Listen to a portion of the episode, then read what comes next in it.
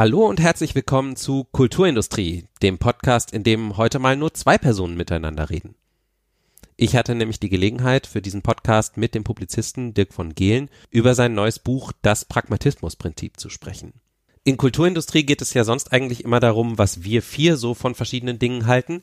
Ich fand es aber spannend, diese Idee gelegentlich auch durch Gespräche mit Menschen, die selbst Kultur schaffen, zu erweitern. Deswegen gibt es jetzt dieses Interview als Bonusfolge zwischen zwei regulären Folgen. Und wenn wir das Gefühl haben, das kommt gut an, könnte das in Zukunft öfter passieren. Also lasst uns ruhig wissen, was ihr davon haltet. Dirk von Gehlen arbeitet als Leiter Social Media Innovation bei der Süddeutschen Zeitung. Er bloggt und er betreibt die Seite phänomeme.de, eine Art gelegentliches deutschsprachiges Know Your Meme. Und äh, er schreibt auch schon seit mehreren Jahren Bücher. Mashup war sein erstes 2011, sein letztes vor dem aktuellen hieß Meta, das Ende des Durchschnitts. Und das Pragmatismusprinzip, so heißt das neueste Buch, ist ein Plädoyer für den offenen Umgang mit dem Neuen. Ähm, er verquirlt dafür verschiedene Denkschulen und Ideen miteinander zu einer, wie ich finde, ganz gelungenen Mischung und einer Art, über die heutige Zeit nachzudenken, die mir persönlich sehr sympathisch ist. Ich würde das Buch also auf jeden Fall empfehlen, das nur vorweg und habe mit Dirk eher noch über Fragen gesprochen, die sein Buch in mir angestoßen hat. Wir kennen uns auch seit einer Weile über Twitter und duzen uns entsprechend, also bitte nicht enttäuscht sein, wenn jetzt kein knallhartes Investigativinterview folgt. Es ist eher ein offenes Gespräch. Auf dem Cover von Das Pragmatismusprinzip ist ein Emoticon abgebildet, das Dirk von Gehlen den Shruggy nennt und das ihr sicher auch kennt. Es sieht aus wie ein Mensch, der lächelnd mit den Schultern zuckt. Der Shruggy spielt im Buch eine gewisse Rolle. Er ist der Autor, in Anführungszeichen, des Vorworts und er fasst auch immer die Kapitel zusammen. Mit dem Journalisten Yannick Hannebohm hat Dirk von Gehlen vor ein paar Wochen einen Podcast namens Was würde der Shruggy tun gestartet, in dem er in der Rolle des Shruggy Lebensfragen beantwortet. Angefangen habe ich das Gespräch aber mit einem Rückgriff. Mashup, sein erstes Buch habe ich nämlich damals auch in meinem Blog besprochen und dem Post dazu den Titel Das vernünftige Manifest gegeben. Das fand ich nämlich schon damals gut, dass das Buch sehr unaufgeregt war und sich eher bemüht hat, das Phänomen Remix-Kultur und Dinge wie Creative Commons zu verstehen, als irgendwas darüber zu behaupten. Deswegen habe ich Dirk als erstes gefragt, ob vielleicht das Pragmatismusprinzip das Ergebnis eines Gärungsprozesses ist, der schon viel länger andauert. Ganz kurz noch was zur technischen Entstehung des Interviews. Dirk und ich haben ganz normal so aufgenommen, wie wir es auch bei Kulturindustrie immer machen, verbunden per Skype, jeder nimmt seine Spur auf, am Ende des Gesprächs stellte sich dann aber raus, dass es bei Dirk einen technischen Fehler gab und seine Spur war verloren. Ähm, anstatt aber das ganze Gespräch neu zu führen, haben wir pragmatisch höhö, etwas Neues probiert. Ich habe Dirk meine Seite der Aufnahme geschickt und er hat meine Fragen einfach nochmal neu beantwortet. Das Ergebnis ist jetzt also so eine Art Frankenstein-Interview. Meine Fragen im gleichen Fluss, wie sie im Originalgespräch gestellt wurden und Dirks zeitversetzte Antworten dazu. Und deswegen noch ein letzter Hinweis. Etwas, das sicher nicht passiert wäre, wenn wir einfach ganz normal das Gespräch aufgenommen hätten miteinander. Dirk sagt manchmal Henry James. Er meint natürlich seinen Bruder William James. Also, hat das Pragmatismusprinzip einen Gärungsprozess abgeschlossen, der schon vor langer Zeit begonnen hat? Ob dieser Gärungsprozess damit jetzt abgeschlossen ist, kann ich nicht sagen, aber es äh, stimmt, dass ich schon bei dem ersten Buch, und Mashup war mein erstes Buch, versucht habe, eine Haltung einzunehmen, für die ich jetzt mit dem Pragmatismusprinzip einen Namen gefunden habe, den, Kulturpragmatismus. Ähm, das ist sozusagen eine sich durchziehende Linie. Ob die jetzt damit aufhört, das weiß ich gar nicht. Aber ähm, die Analyse, die du triffst, die stimmt. Das war schon schon bei, bei dem ersten Buch ein Antrieb, den ich hatte, äh, aus der Perspektive auf die Dinge zu schauen. Also ich meine es vor allen Dingen auch insofern, dass ich schon damals das Gefühl hatte, Mashup war schon wesentlich unaufgeregter als vieles anderes, was man auch so gerade vor fünf bis zehn Jahren noch so zum Thema Internet gelesen hat. Also wo immer entweder gefühlt die Lösung aller Probleme versprochen wurde oder äh, das Ende der Welt, das bevorstehende? Für mich ist das Schreiben immer ein Nachdenkprozess und deswegen ist das Unaufgeregtsein für mich dabei ein wichtiger Antrieb. Also wenn ich ein Buch schreibe, dann tue ich das zu einem gewissen Anteil immer für mich selber auch mit, weil es mir das äh, Nachdenken erleichtert. Und deswegen bemühe ich mich, das unaufgeregt zu tun. Das ist das, was in der Haltung vom Shruggy und vom Pragmatismusprinzip jetzt einmal zusammengefasst ist, aber mein Schreiben in den anderen Büchern auch ähm, sozusagen angetrieben hat. Und ähm, das ist ein, ein sich durchziehendes Element, das sich vielleicht von Büchern unterscheidet, die sehr viel mehr auf ein Publikum hingeschrieben sind. Denn da verkauft sich das natürlich leichter mit Aufregung, kann man äh, viel leichter Auflage machen. Also wenn man sagt, äh, die Welt geht jetzt unter oder das wird alles super, äh, dann geht es leichter, als wenn man diese Zwischenposition einnimmt, die ich jetzt im Pragmatismusprinzip auch versuche zu beschreiben. Diese hoffnungsvollen Blick auf die Zukunft, dass Zukunft eben durch unser Zutun gestaltbar ist. Das ist schon etwas, was ich in allen Büchern versucht habe, äh, Niederschlag finden zu lassen. Hattest du dich denn mit den philosophischen Ansätzen, die du jetzt in das Pragmatismusprinzip äh, beschäftigt hast, auch vorher schon länger beschäftigt? Also du Du gehst ja sowohl länger auf den kritischen Rationalismus von Karl Popper ein, als auch auf den philosophischen Pragmatismus aus dem 19. Jahrhundert. Äh, Charles Sanders, Pierce und William James.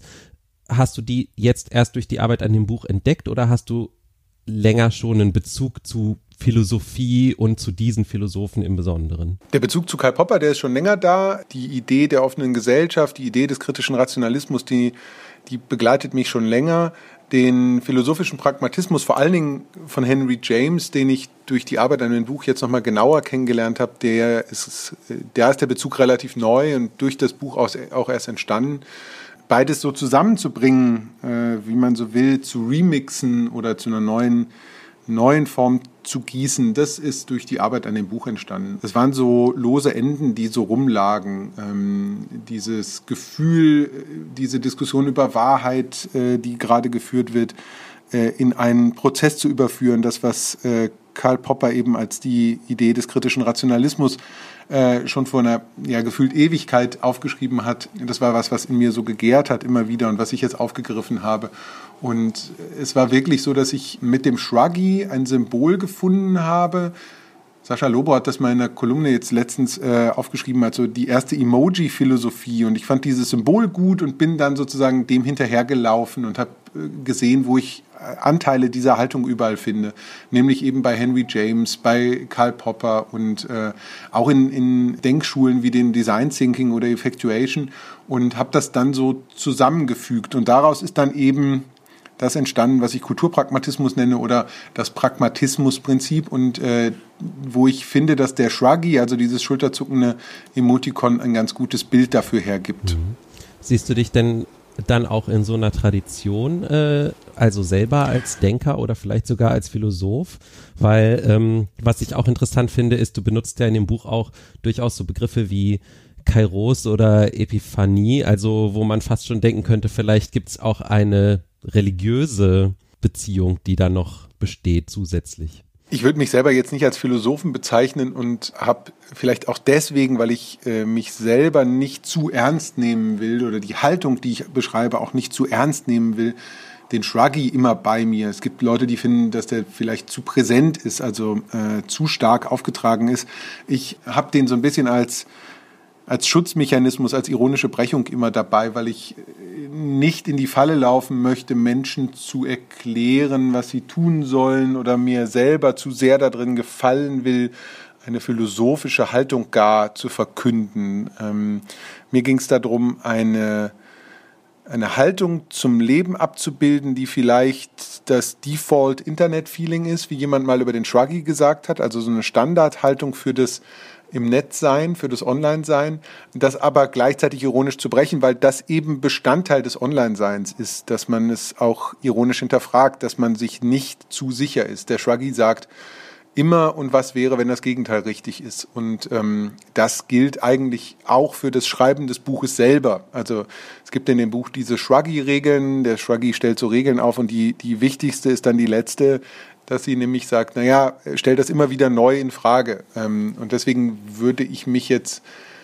nicht als Philosoph sehen und ich würde auch nicht glauben, dass das Buch in das, in das Göttliche oder in eine, eine Lebensphilosophie changiert. Ähm, es heißt das Pragmatismusprinzip und möchte vor allen Dingen mit Prinzipien brechen, vor allen Dingen damit brechen, dass Leute Masterpläne und philosophische Gesamtentwürfe haben wollen, sondern sagen, es ist vielleicht okay, keinen Gesamtentwurf zu haben, keinen Überblick zu haben. Es ist vielleicht in Ordnung, ratlos zu sein ähm, und damit auch äh, umgehen zu können. Es ist vielleicht in Ordnung, überfordert zu sein. Ähm, das große Wort der Überforderungsbewältigungskompetenz ähm, das Christoph Kucklick geprägt hat, das äh, bringt der Shruggy ganz gut auf den Punkt und darum geht's in diesem Buch. Du hast ja auch einen eigenen Podcast gestartet jetzt, ähm, der, der so heißt, wie meinem Gefühl nach dein Buch ursprünglich mal in deinem Kopf hieß vielleicht auch, weil, weil auch zumindest einige deiner Artikel in deinem Blog vorher schon so ähnlich hießen und so.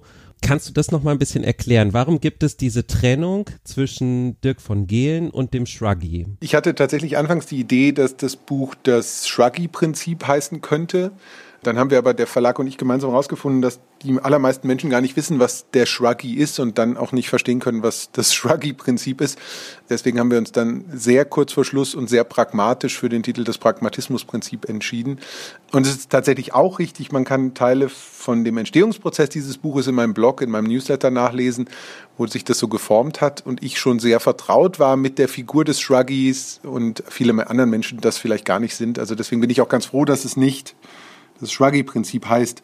Warum gibt es den Shruggy? Äh, tatsächlich, weil äh, ich so auf diese ganzen Themen gekommen bin. Also ich äh, wäre, glaube ich, nicht losgegangen und hätte ernsthaft ein, ein philosophisches Prinzipbuch geschrieben oder den Versuch unternommen, ein solches zu schreiben, sondern ich äh, habe in den, in den letzten Jahren relativ viel über den Wandel äh, geschrieben und veröffentlicht, habe dazu viel gesprochen und äh, das ist auch ein bisschen ja mein Job bei der Süddeutschen, äh, Transformation zu begleiten, Innovationen äh, zu ermöglichen, äh, zu vereinfachen.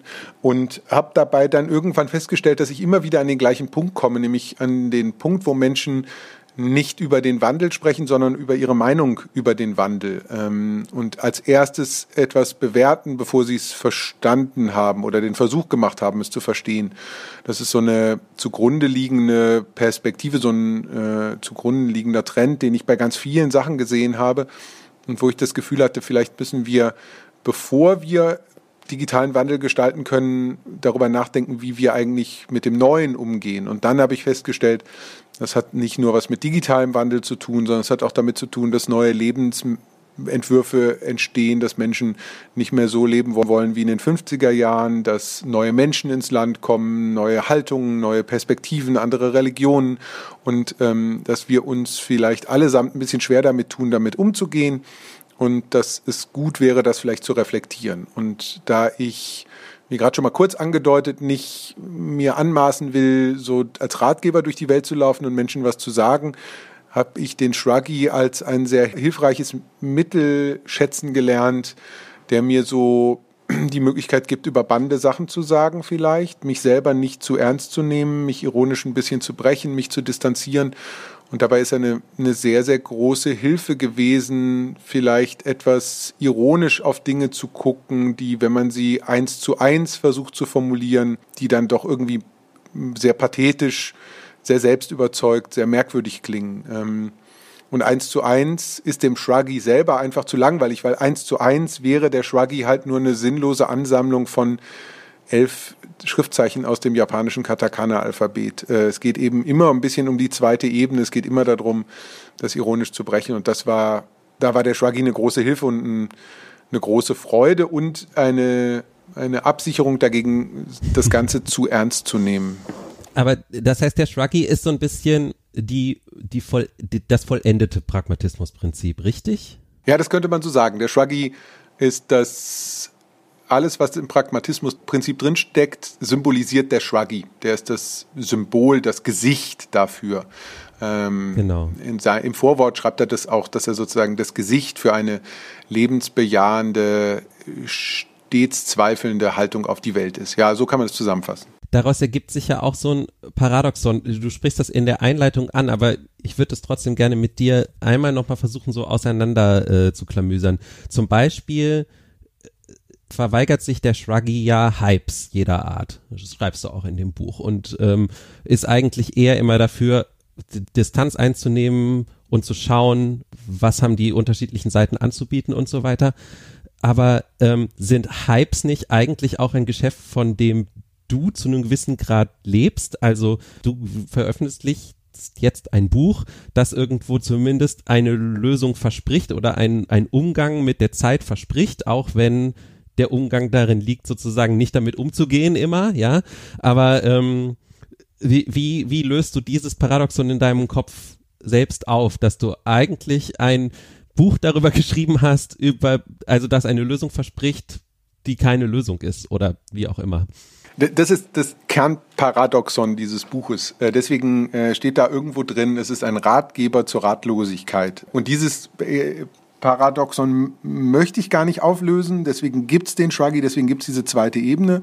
Ich würde aber trotzdem mich zumindest versuchen, von dem Begriff des Hypes zu distanzieren. Also das Buch will ja nicht einen singulären Hype beschreiben, dann wäre es jetzt vielleicht ein Social Media Buch oder ein Virtual Reality Buch oder irgendeiner dieser Trends, die gerade besprochen wird, sondern das Buch will schon einen Schritt zurückgehen und eine Einladung zum Perspektivwechsel sein. So kann man es vielleicht am allerbesten beschreiben. Sich selber zu reflektieren, die Perspektive des Gegenüber einzunehmen und eine andere Perspektive zu trainieren. Es gibt von Gadamer den schönen Satz, Bildung ist die Fähigkeit, eine Sache aus der Perspektive des anderen zu betrachten. Und dazu möchte das Buch eine Anleitung sein und nimmt sich selber dabei nicht aus. Damit löst sich dieses Paradoxon nicht auf, aber das Buch sagt, ich bin mir dieses Paradoxons bewusst. Das ist auf jeden Fall ein Teil, an dem man sich, sag ich mal so, gedanklich abarbeiten kann. Ein zweiter Punkt, der sozusagen, wenn man so will, in Anführungszeichen noch eine gewisse Schwäche ist, ist, dass auch das Symbol des Shruggy nicht ganz stimmt, weil er ein aktivierendes Emotikon sein will, also weil die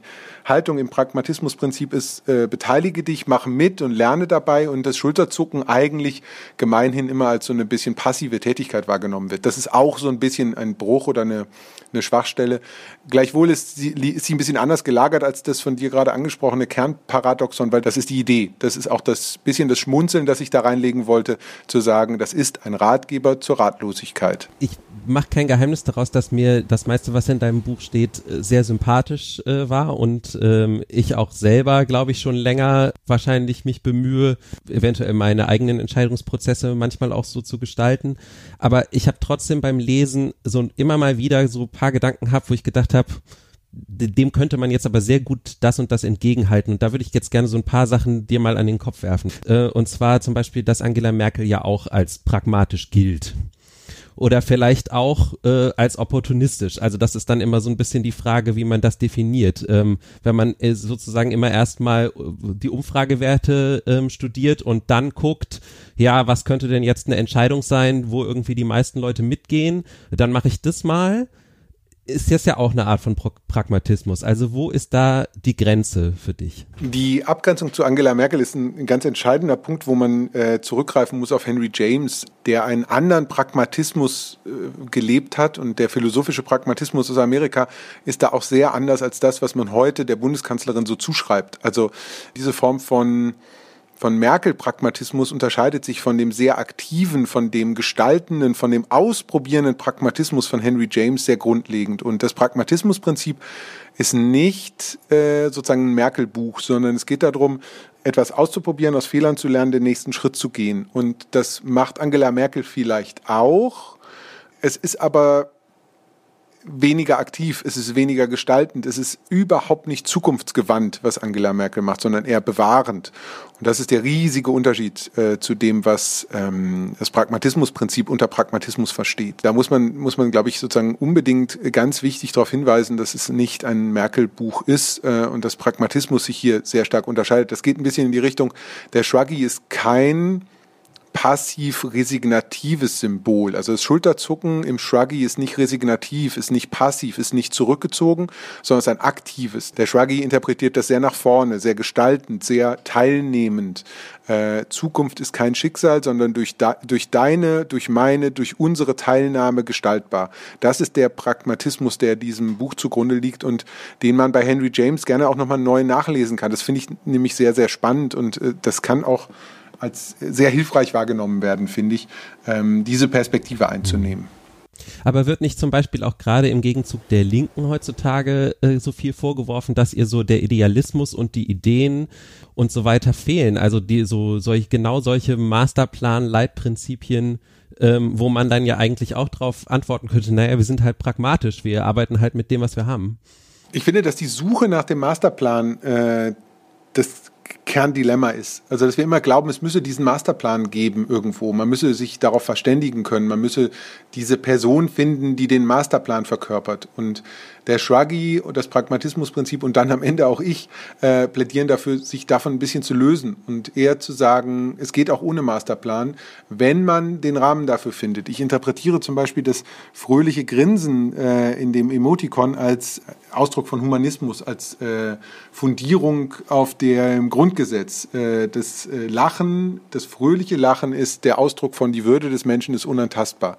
Die freiheitlich-demokratische Grundordnung ist die Basis, auf der wir Sachen ausprobieren ausprobieren, auf der wir im Sinne des kritischen Rationalismus am Wahrheiten sind und immer wieder neue, temporär gültige Rezepte ausprobieren und nicht den großen Wurf.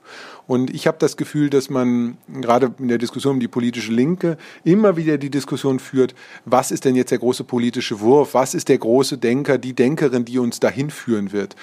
Vielleicht sind die Zeiten tatsächlich so komplex, so schwierig, dass wir diesen großen Wurf nicht mehr machen können, sondern versuchen müssen, mit kleinen Schritten uns vorwärts zu bewegen. Und der Shruggy hat da eine extrem große Sympathie dafür. Was ich mich dabei aber auch gefragt habe, ist, führt das nicht auch dazu, dass man immer die anderen die Arbeit machen lässt? Also wenn man immer erstmal zurücktritt und abwartet und guckt, was sozusagen schon an Positionen da ist, ähm, was macht man dann denn eigentlich noch selbst? Also übernimmt man dann dann eigentlich selbst Verantwortung oder gibt man die ab im Zweifelsfall halt an die nächste Generation, die dann mit den eigenen Fehlern umgehen muss? Ja, das ist ein guter Punkt. Ich glaube, dass das Teilnehmen, das aktiv gestalten im Shruggy genau das eben nicht ist. Also nicht abwarten, die anderen machen lassen und dann vom Rand äh, seine Meinung dazu geben, sondern mitmachen, selber gestalten, Fehler machen, daraus lernen, weitermachen. Nicht auf den großen Plan warten, bei dem alles fehlerlos und rein und super ist, sondern mit dem Kompromiss leben lernen. Ähm, das perfekte Beispiel dafür ist die FDP-Haltung in den Jamaika-Verhandlungen. Der Slogan, lieber nicht regieren als falsch regieren, das ist Masterplan suchen. Das ist genau die Haltung des 20. Jahrhunderts. Äh, wir, bevor wir was falsch machen, machen wir lieber nichts. Und der Shruggy würde genau im Gegenteil sagen, besser was falsch machen und daraus was lernen, als auf den großen Wurf warten. Äh, deswegen glaube ich nicht, dass man sich damit zu leicht macht. Ich glaube, dass es sehr anstrengend ist, teilzunehmen, sehr anstrengend ist, Lösungen zu finden, sehr anstrengend ist, äh, immer wieder neu aufzustehen, immer wieder nach dem Scheitern, nach dem Nicht-Funktionieren Schlüsse zu ziehen. Das heißt zum Beispiel auch Kompromisse zu finden. Das finde ich ist ein ganz wichtiger Punkt. Das heißt, teilzunehmen. Das ist, glaube ich, der, der Punkt, auf den man es bringen kann. Das heißt, das ist der zweite Teil deiner Frage gewesen, aber auch, dass man die nächste Generation zum Beispiel befähigt, Probleme zu lösen, von denen man denkt, dass sie heute unlösbar sind. Ein ganzes Kapitel in dem Buch beschäftigt sich damit, weil ich finde, dass das ein ganz zentraler Aspekt auch ist. Du nennst es ja auch, ähm, dass man sich Wahrheit sozusagen so zu Stück, Stück für Stück erarbeiten muss, ne? Dass Wahrheit eigentlich ein Tunwort ist, äh, dass man am Wahrheiten ist. Da hatte ich aber interessanterweise dann auch die Assoziation der Truther äh, und Truthiness und so, also dieser Begriff von Stephen Colbert, äh, also ne, dass sich Sachen ja so wahr anfühlen und so. Also das heißt, Leute, die am Wahrheiten sind, ist das nicht dann auch ein totales Einfallstor für Verschwörungstheorien und so weiter, weil man ja auch sagen könnte, ja, naja, das probieren wir jetzt halt auch aus, das könnte ja genauso wahr sein. Da muss man zwischen Fakten und Einschätzungen unterscheiden. Ähm, man kann das bei Popper nochmal wahnsinnig gut nachlesen. Äh, und natürlich darf man nicht die Fakten äh, sozusagen immer wieder neu am Wahrheiten äh, seiend in Frage stellen. Das äh, führt zu Verschwörungstheorien und öffnet äh, die Türen dafür. Gleichzeitig ist der Zauber einer offenen Gesellschaft, einer pluralen Gesellschaft, besteht darin, auch die Meinung der Gegenseite zuzulassen. Toleranz ist der Verdacht, dass der andere Recht haben könnte, ist ein großes Zitat von Kurt Tucholsky. Und ich finde, dass wir diese diesen Verdacht zulassen müssen. Das geht zusammen mit dem Zitat Gadamas, der sagt, Bildung ist die Fähigkeit, Sachen aus einer anderen Perspektive wahrzunehmen. Darum geht es in pluralen Gesellschaften. Darum geht es um die, die meinen, sie haben die einzig wahre Meinung abzuwehren. Äh, in äh, Caroline Emkes großartigen Buch Gegen den Hass ist es wunderschön auf den Punkt gebracht. Eine, eine tolerante, eine plurale Gesellschaft ist eben eine, die mit dem Unreinen zurechtkommt und das Unreine in den Mittelpunkt stellt und nicht immer auf der Suche nach dem Wahren, dem Reinen, dem einzig Richtigen ist. Äh, der Kompromiss, das Plurale, das ist die Kraft, die eine offene Gesellschaft hat. Das aushalten können, dass es eine andere Meinung gibt. Und das äh, will der Schwaggi vorleben und dazu für Akzeptanz sorgen, dass diese Idee zu transportieren und zu sagen, es gibt eben nicht nur meine Sicht auf die Welt, sondern es gibt auch andere.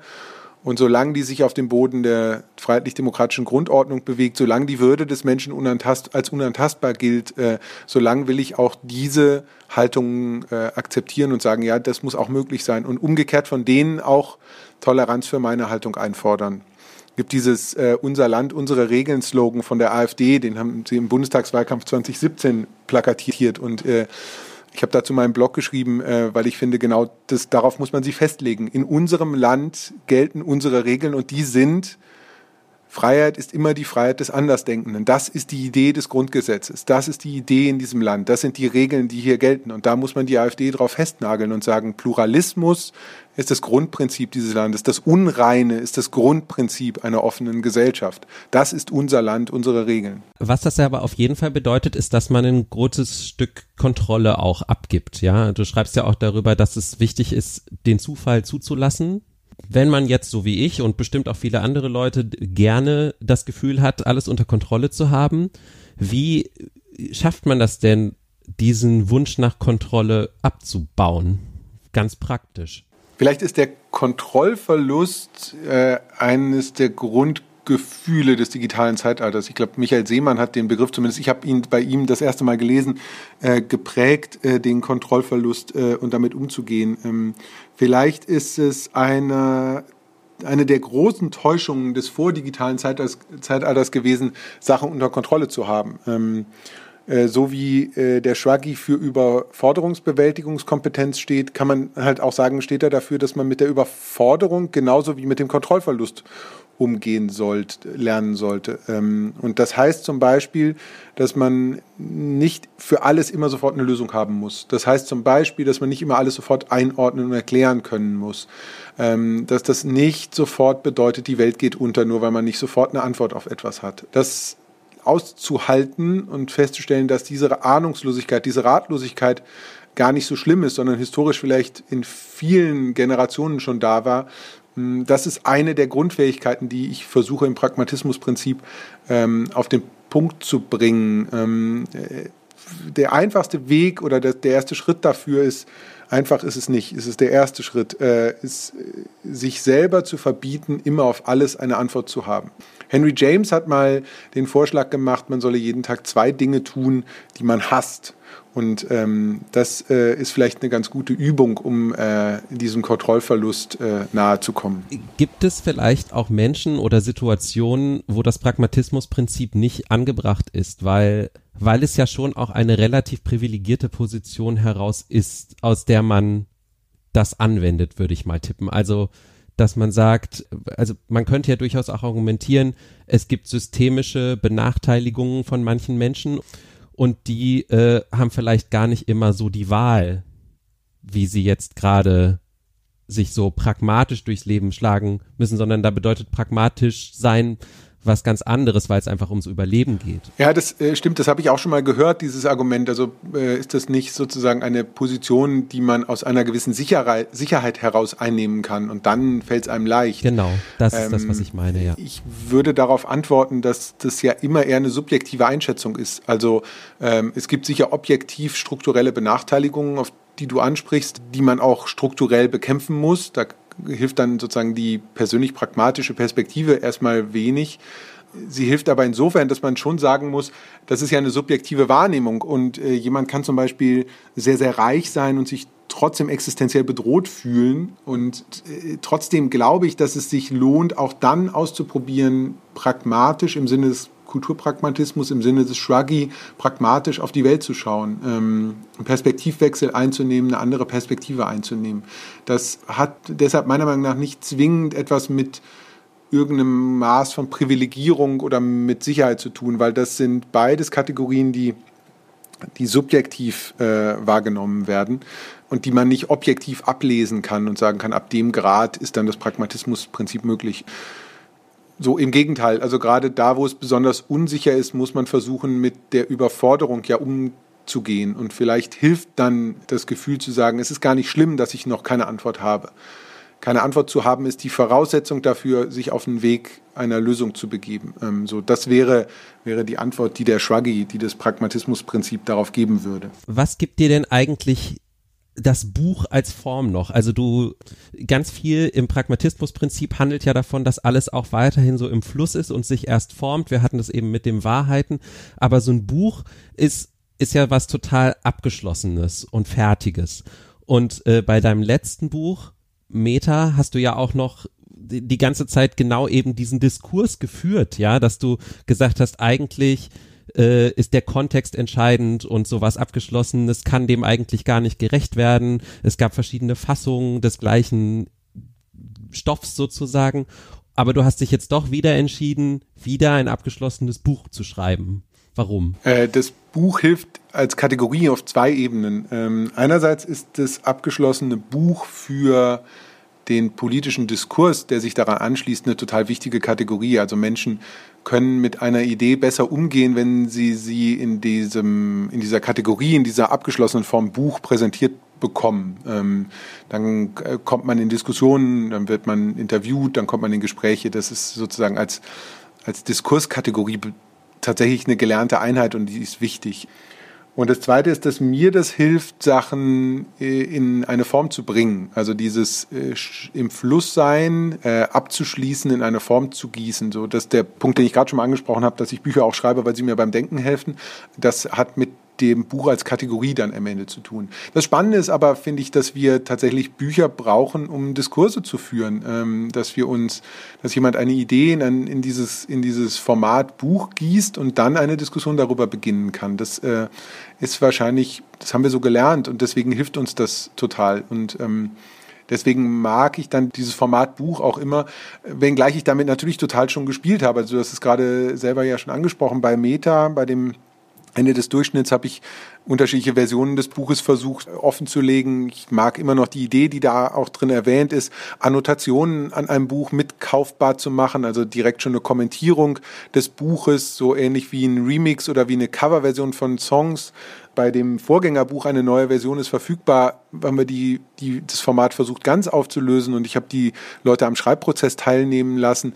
Ähm, ich glaube, dass da noch viel mehr möglich ist, dass wir aber irgendwie diese Kategorie so im Kopf haben und ähm, dieses gelernte Prinzip Buch so mit uns mitschleppen. Ähm, und das hat mir jetzt sozusagen hier selber dann beim Denken auch eben geholfen und es hat mir geholfen, diesen Gedanken, also den Wunsch, einen gelasseneren Umgang mit dem Neuen in den Diskurs zu tragen. Äh, dafür war das Format Buch ein taugliches. Man kann dir ja auch nach wie vor tatsächlich so ein bisschen beim, beim Denken zuschauen durch äh, zum Beispiel deinen Blog und deinen Newsletter, wo man immer sieht, wenn man, wenn man das regelmäßig verfolgt, so wie ich, dann sieht man, wie sich die Themen so langsam aufbauen und irgendwann kommt dann immer die Ankündigung, jetzt demnächst gibt's dann übrigens das Buch.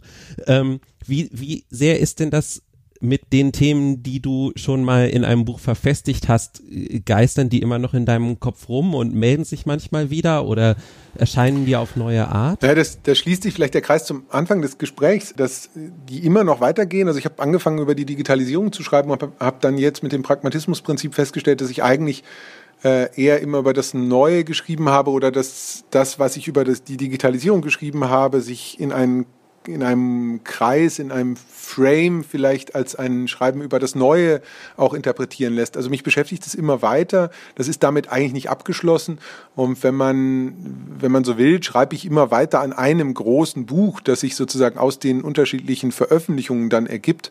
Ähm, zumindest hängt das bei mir alles ja immer noch sehr eng zusammen. Ähm, also angefangen von dem digitalen Kopieren über die Versionierung, über den Kontext, jetzt ein Buch, das sich mit der Frage beschäftigt, wie geht, gehen wir eigentlich grundsätzlich mit dem Neuen um und was sind unsere Bewertungs- und, und, und, die, und Bewertungs- und Einordnungszwänge, in denen wir so sind und können wir die durchbrechen, können wir unsere Perspektivwechsel üben.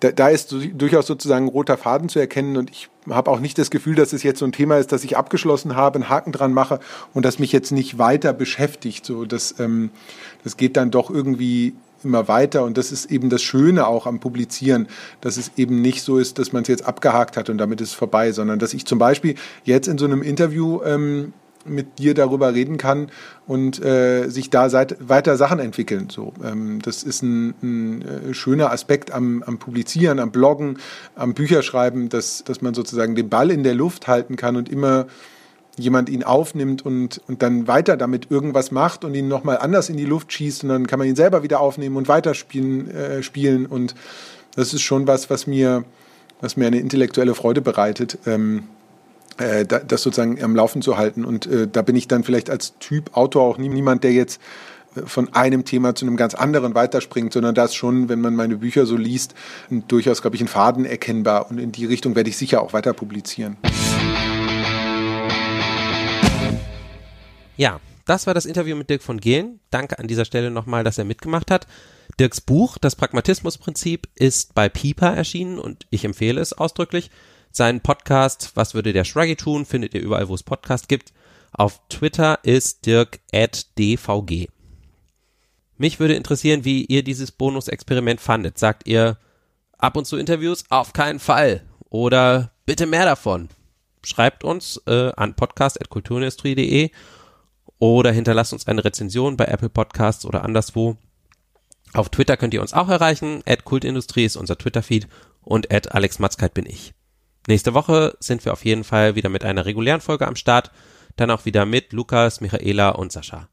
Bis dahin eine gute Zeit. Tschüss.